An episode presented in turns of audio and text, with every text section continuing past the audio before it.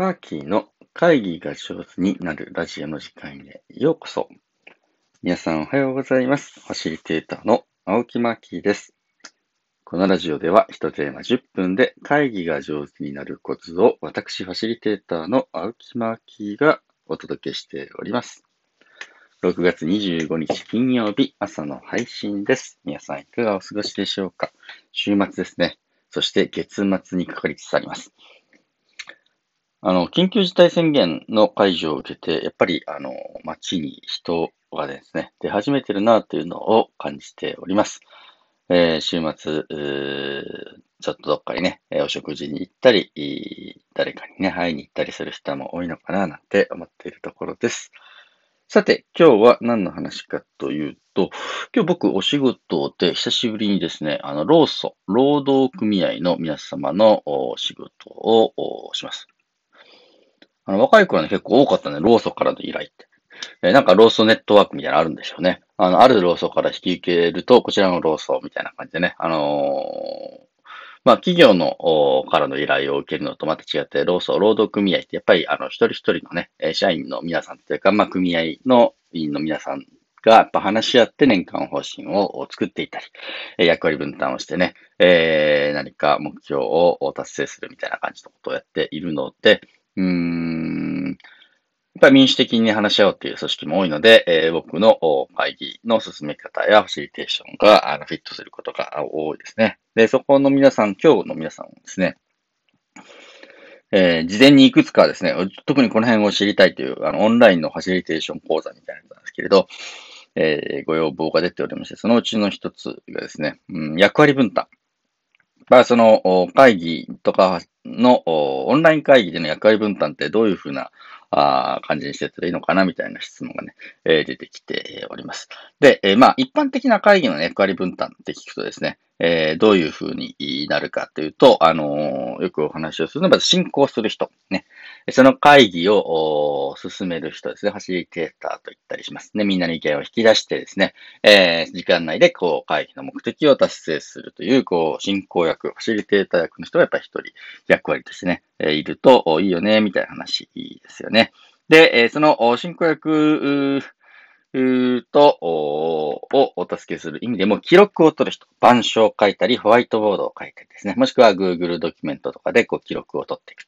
というふうにしてね、えー、皆さんの発言を書き留めていく役割。まあ、進める人と書き留める人、この二人がいるとね、もう、やっぱりすごく圧倒的な安定感があります。まあ、本当ね、助かりますよ。さらに加えて、えー、ちょっとね、大掛かりの会議の時にはタイムキーパーですね、時計係さん。えー、時間を見ていて、まあ、1時間の会だったら30分のところで残り30分になりますとかですね、えー、ラスト15分ですとかですね。さあ、残り、もう本当に残り5分でございますので、えー、締めていきましょうみたいな感じの、皆さんに時間をお知らせする人、これ時計係といったり、タイムキーパーといったりしますね。で、えー、この人がいるとですね、みんなが時間のことを意識して、えー、あ、そう、そろそろですね、出た意見をまとめていこうとかですね、結論出していこうみたいな感じのタイミングを測ることができる。比較的ね、ライトな役割なので、ちょっと進行役までは荷が重いよっていう、あの、経験のね、あまりない人でも、タイムキープならやりやすいなというふうにしてね、関わりやすい関わりと、も言えると思います。であとは、あの、まあ、その、この3つがあるのも十分です。進行役、記録を取る人、タイムキーパー。ですね。で、何か具体的な提案とか叩き台を持ってきて、えー、プレゼンをする人、発表者とか提案者みたいなね、役割を分けることもあるし、まあ、オンライン会議だとですね、ズームオペですね。まあ、ズームでやるときは、ズームオペレーション。えー、要は、えブレイクアウトルームを司ったりとかですね、えミュート管理みたいなやつをやったりとかいう風な感じで、その、ズーム周りに詳しい人一人置いておく。これはもう楽ですね。あの、ズームの安定感みたいなやつですね。えー、をます。まあ、特に慣れてない人が入り混じってやるときに、ちょっとズームに詳しい人が一人ね、その担当でついて、えー、なんとかさんミュートを解除してお話しくださいね、みたいな感じのこととか、えー、チャットにですね、皆さんのお助けになるような情報がテケテケっと入ってきたりとか、ああいう風なことをやっていただいたりします。まあ、あの、よくある役割分担はね、こんな感じですね。進行をする人、板書する人、タイムキープする人、提案発表する人、ズームオペレーションをする人という風な感じ。今5つ言いました。これがなんとなく、まあ、会議の、なんすオーソドックスな、うん、役割分担であるとしたら、ちょっとね、これと外れた役割ってのも結構あるよな。なんていうの？うーん、立ち位置的な役割と言いましょう。例えば、ムードメーカー。ね、結構大事ですね。こういうとできる人いたらいいなと、ムードを明るくする人。あみんなをね、えー、よし、やってこう、みんなで頑張ってこう、みたいな感じね。どんどん意見出してこうね、みたいな感じでね。まあ、ムードメーカー的な人がね、一人入っていると、やっぱりそういう会議が活発になるし、組織が気持ちよく進まれるよな、というふうな、うん、ところってやっぱりあるな、と思いますね。えー、あの人一人入ってるだけでなんかみんなが元気になれるわみたいな人って本当になんだろう、みんなで役割分担してその記録とか進行とかでちょっとまた違った感じで、その人がいるだけでですね、あの、雰囲気が良くなる人って本当素敵だなと思って見ています。また、組織の中ではですね、あの、やっぱり、あのね、シビアな世界ですので、えー、お目付け役とかね、指導係みたいな人がね、やっぱりグループの中で、えー、いるっていうのもね、時に重要だったりします。やっぱりベテランの視点でたくさん経験してきた人とか、ちょっと厳しいことちゃんと言えるみたいな感じで、それもちょっとこうチェックしないと利益上がらないよみたいなこととかですね、お客さんのお目線からしたら、あここ足りてないとうまくいかないよというふうにね、ビシッと言う人もやっぱり必要な時ってありますよね。ね、ムードメーカーで雰囲気だけ良くしていくんじゃなくて、お目付け役とかね、指導係みたいなポジションの立ち位置の取れる人がいると、みんなのね、緊張度が増したり、スキルが上がったりすることもやっぱりあります。えー、そういったまた逆サイドですね、学び手。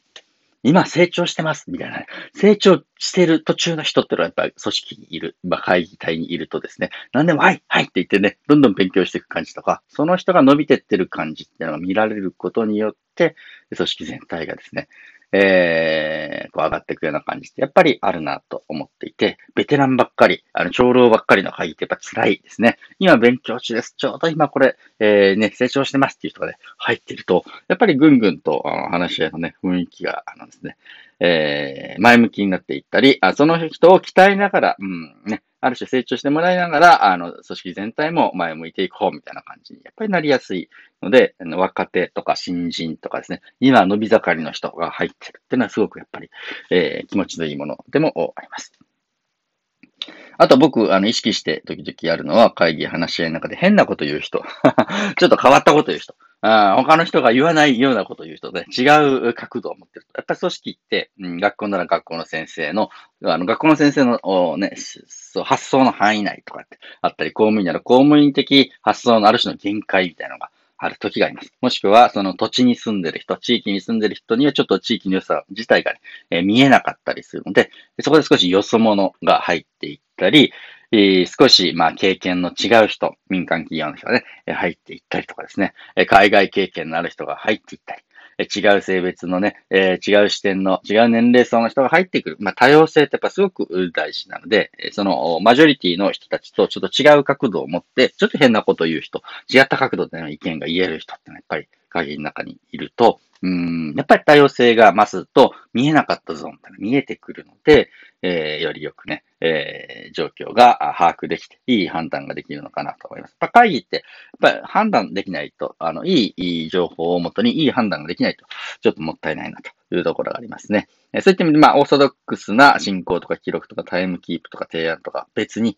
えー、ムードメーカー的な人、えー、お目付け役指導係的な人、学びて今成長してますみたいな人、で、変なこと言う人。えこういう役割のね、え、人も入ってくると非常に豊かな会になるだろうなと思った次第です。さあ、皆さんはですね、どんな役割を担って、そのね、え会議体や組織体でね、貢献していきたいでしょうか。あ、私、何々係だ、みたいな感じでね。あの、時々おやつ係、おやつ専門係みたいな人がいたりとかですね。あの、まあまあっていうね、あの、誰かと誰かがね、喧嘩したら、まあまあって言ってね、え対立を、ね、うまいことをこう、なだめるような役割の人とかね、いろんな役割があっていいなと思って、え自分が持てるキャラクターっていうのは、性格、特徴をぜひ活かしていただいて、自分なりに貢献していただければ、本当に良い会議、良い組織になっていくんじゃないのかなと思っております。